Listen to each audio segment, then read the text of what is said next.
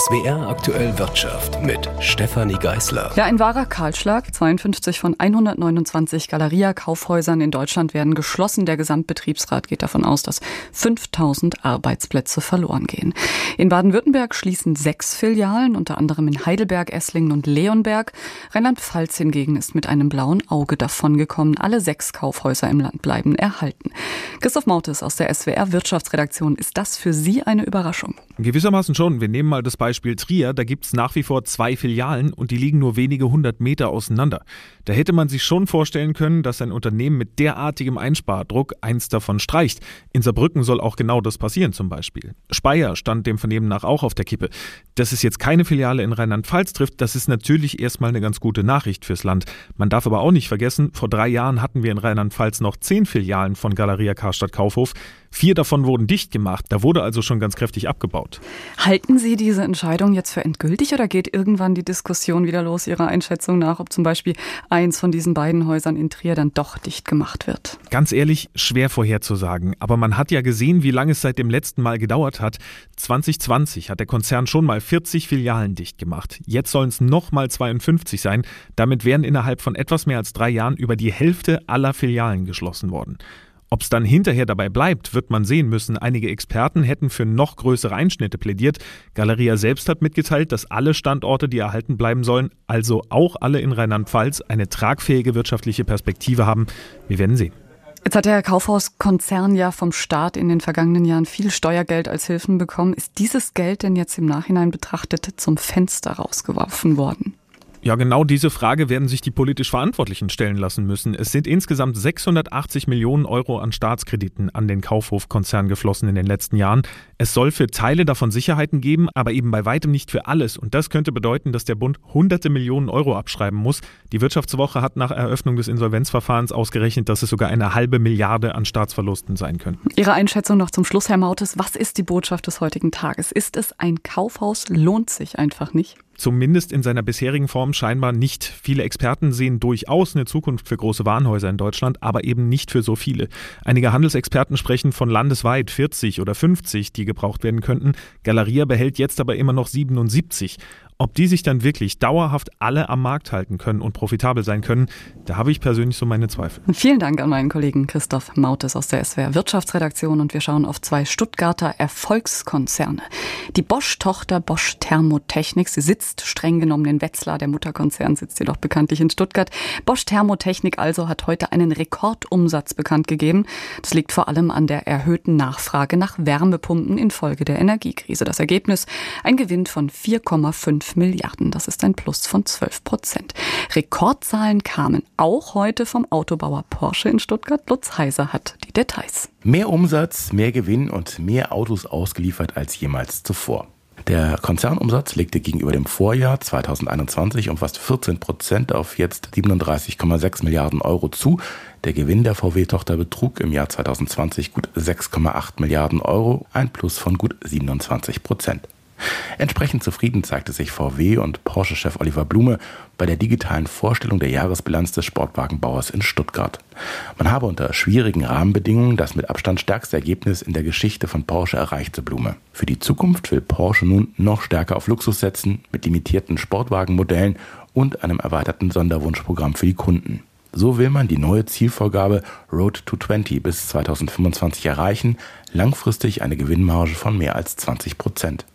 Aktuell liegt man bei Porsche bei 18 Prozent und zählt damit bereits zu den profitabelsten Autobauern der Welt. Lutz Heiser hat berichtet und wir widmen uns jetzt ausführlich dem Finanzthema des Tages. Es fühlt sich tatsächlich ein bisschen an wie ein Déjà-vu. Damals 2008 war es eine Bank, die bis dato keiner kannte, deren Pleite aber letztlich zur Finanzkrise führte.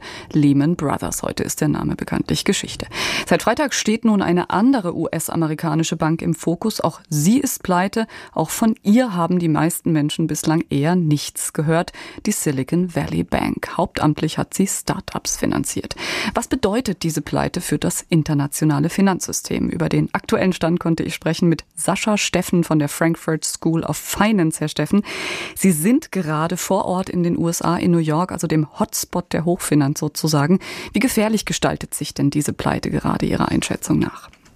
Die Situation ist mit Sicherheit ernst. Weil auch das ökonomische Problem dahinter ernst ist. Es ist mit Sicherheit ganz anders, als was wir 2008 erlebt haben. Und denke ich, wird sich auch definitiv nicht in eine Finanzkrise oder Bankkrise materialisieren sozusagen.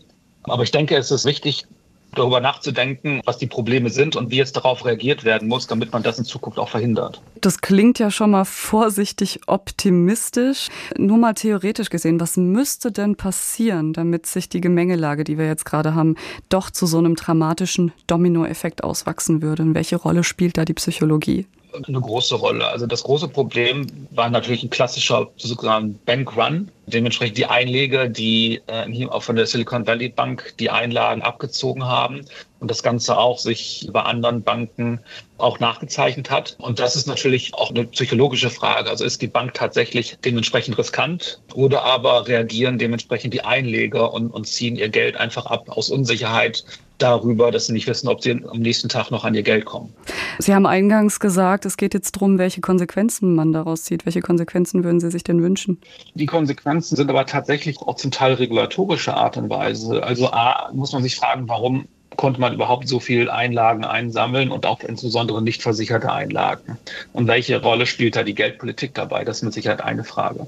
Zweite Frage ist, wie kann man tatsächlich so langlaufende Anleihen in dem Maße kaufen und mit, mit kurzfristigen Einlagen finanzieren? Und insbesondere hatte diese Bank tatsächlich auch eine Ausnahmeregelung zu den Basel III-Regelungen. Das kommt noch erschwerend hinzu. Ja? Das heißt, wir müssen uns auch von der regulatorischen Seite die Liquiditätsregeln überdenken. Haben die Banken hinreichend Liquidität, um einem gewissen äh, Maß an, an Ausflüssen von Einlagen entgegenzukommen. Das sollte normal nach Basel III eigentlich der Fall sein. Das wird nochmal mit Sicherheit angeschaut werden.